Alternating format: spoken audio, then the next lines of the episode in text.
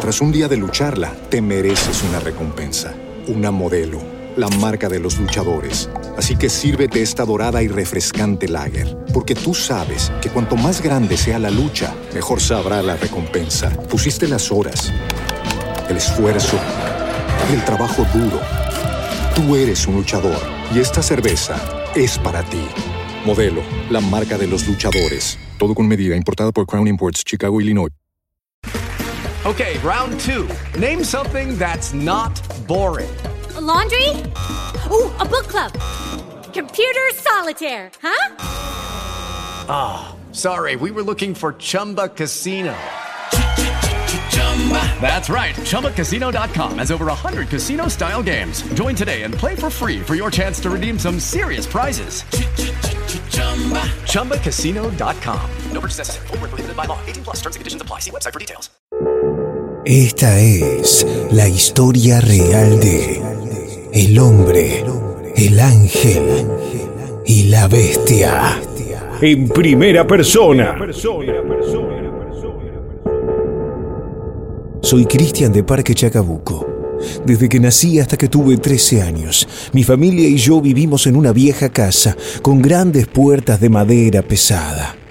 Cada noche cerraba la puerta de mi armario y al despertar la encontraba abierta, pero no estoy aquí para hablar de eso solamente.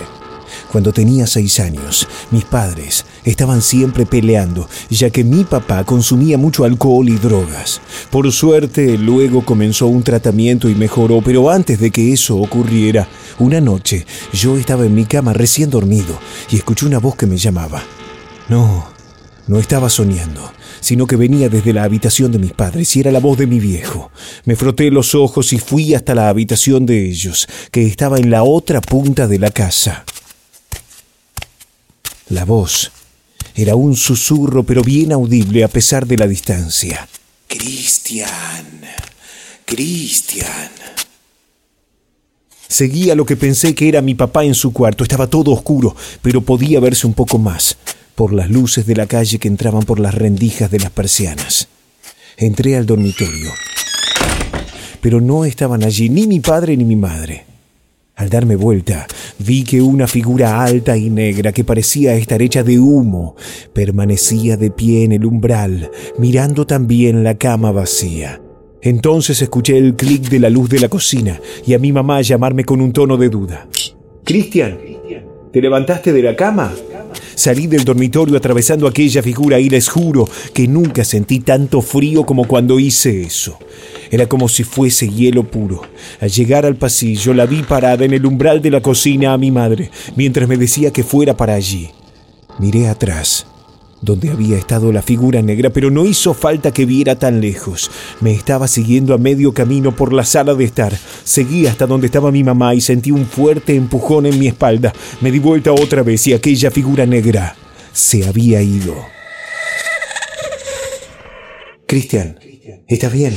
me preguntó mi mamá. Me puse a llorar y le conté lo que había pasado. Mi madre dijo que ella nunca había visto nada detrás de mí y que mi padre estaba afuera esa noche. Éramos solo nosotros dos en la casa. Al otro día me enteré que mi padre había tenido un paro cardíaco y que por eso no estaba en casa, sino que internado en una clínica cercana. Llegó a estar un minuto y medio clínicamente muerto pero lo pudieron resucitar. El tiempo entre la hora de la muerte y su resurrección había sido el mismo entre el instante en que empecé a escuchar aquel susurro y la sombra que me dio aquel empujón.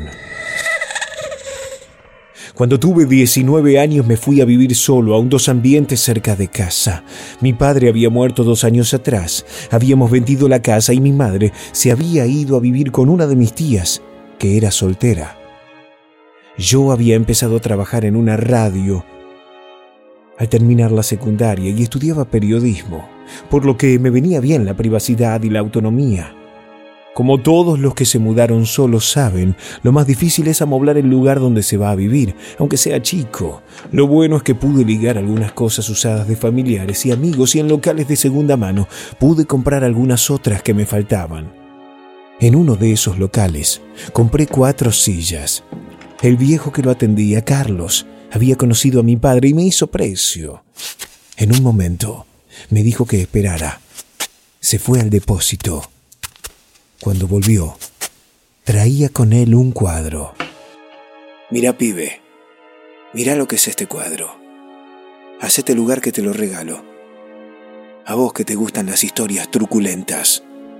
El cuadro era de un ángel pintado de gris, de pie, con las alas replegadas, una capucha sobre su cabeza y que sostenía entre sus manos una espada cuya punta se clavaba en el suelo. Fui inmediatamente atraído, lo que no es típico para mí. No me interesan los ángeles, aunque sí un poco el arte. Se me cruzó por la cabeza que si el ángel gris de flores sobre el que escribió Alejandro Dolina fuese del género de terror, sería como ese seguramente. El mismo día que me lo llevé, lo colgué en mi habitación. A la mañana siguiente desperté y vi que las luces del living estaban encendidas. Pensé que era extraño que no hubiera notado que las dejé encendidas cuando fui a la cama, ya que puedo ver el living desde mi dormitorio y me hubiese dado cuenta. A la noche siguiente, me aseguré de que estuvieran apagadas cuando fui a dormir. Inexplicablemente a la mañana estaban encendidas otra vez. Y lo mismo pasó la noche siguiente. Esta vez desperté a las 3 a.m. y podía ver desde mi cama las luces del living encendidas de nuevo. Después de esa tercera noche, nunca tuve un problema de vuelta con las luces, así que lo atribuí a algún tipo de tema eléctrico. Se me cruzó por la cabeza que fuera una coincidencia con el cuadro porque las luces nunca se encendieron de forma automática, solo cuando estaba dormido. Entonces, Hace solo un mes estaba en mi dormitorio ordenando y el cuadro empezó a balancearse solo. No había nada que pudiera haberlo golpeado, tampoco había brisas ni correntadas. Estaba balanceándose de izquierda a derecha y de derecha a izquierda, como si el mismo ángel quisiera salir volando. No estaba seguro de qué pensar. El cuadro no parecía raro hasta que finalmente lo sostuve con las manos para que se quedara quieto y empecé a verlo detalladamente. El ángel estaba pintado con grises y negro, estaba rodeado de un óvalo blanco y el resto de la pintura era negra. El óvalo, sin embargo, no era perfectamente un óvalo. Era más bien irregular. Lo mismo pasaba con el blanco del fondo. No era perfectamente blanco. Había algunas manchas pude reconocer entre esas manchas a la figura alta, negra y humeante que me encontré en la antigua casa aquella vez que mi padre estuvo clínicamente muerto por un minuto y medio. Las cosas se tranquilizaron desde aquel día, pero no por mucho tiempo. Esto comenzó a ocurrir hace semanas. Estoy empezando a sentir presencias y creo que por eso puede ser que hayan venido a mí. Por una semana Estuve teniendo sensaciones raras en la cocina. Pensaba que escuchaba o presentía a alguien acercarse a mí o que veía en el reflejo de alguien en el vidrio del horno. Al principio no me sentí necesariamente asustado. Pensaba que era una sugestión por todo lo que me venía pasando. Pero era un poco inquietante. Lo atribuía a lo que había pasado en la vieja casa y hacía unos días con el cuadro, pero un día sentí que algo me tocaba. Estaba lavando platos y sentí de una manera muy clara que alguien tiraba de mi remera, que sentí en la parte baja de mi espalda la tela ser tironeada y me liberé rápidamente. Del susto que me pegué, salté y me di vuelta. Allí no había nada. Por la altura de la que me tiraron, Pensé que podría haber sido la figura de un niño, quizá perdido de alguna forma. Pensé que peor suerte no podía tener si me había mudado a una casa habitada por fantasmas. Científicamente, no se sabe aún por qué soñamos. Una de las explicaciones que hay es que sirve para procesar los recuerdos y comprender lo que nos ocurrió. Pero hace cuatro noches soñé con aquella sombra que me llamaba con la voz de mi padre cuando tenía seis años, con el cuadro del ángel encapuchado y su mancha muy similar a la de aquella cosa, alta y negra, y con los tirones de la remera en la cocina. Lo mismo me ocurrió las dos noches siguientes. Por el trabajo y el estudio no tenía contacto con mi madre, ni un mensaje ni nada, pero ayer, al despertar después del último sueño, escuché la voz de mi mamá que me llamaba desde el living susurrante, Cristian, Cristian. Esa era, lo juro, la voz de mi madre. Prendí la luz del velador y el ángel del cuadro miraba hacia el living. Quería levantarme de la cama, pero algo tiraba de mi remera. Logré vencer la resistencia y fui. Encendí las luces. No estaba mamá. Estaba así aquella sombra alta y negra, parada junto a la puerta abierta. Comencé a llorar porque me imaginaba que era lo que había pasado. Una sirena de patrullero sonó.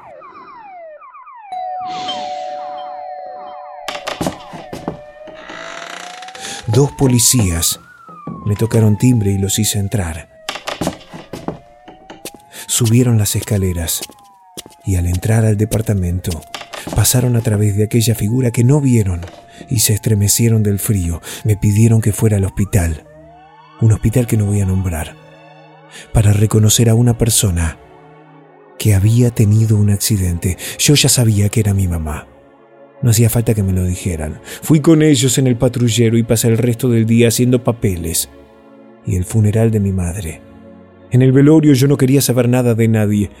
Empecé a buscar en internet, en Wikipedia, viendo las localidades de la provincia de Buenos Aires y encontré en el artículo sobre la localidad de Azul una foto del cementerio. Allí en el frente está el arcángel San Miguel el que venció a las huestes del demonio en la batalla que tuvo lugar en los cielos, pero otros dicen que ese no es San Miguel, sino el ángel exterminador, el encargado de llevarnos, sí o sí, a la hora de nuestra muerte. Yo, Cristian de Parque Chacabuco, sé que me queda poco tiempo. La alta y negra sombra no deja de estar a mi lado. En cualquier momento me llevará, no sé a dónde. Solo espero que siquiera me deje terminar de escribir y enviarles esta historia, la historia del hombre, el ángel y la bestia. Esta historia es real.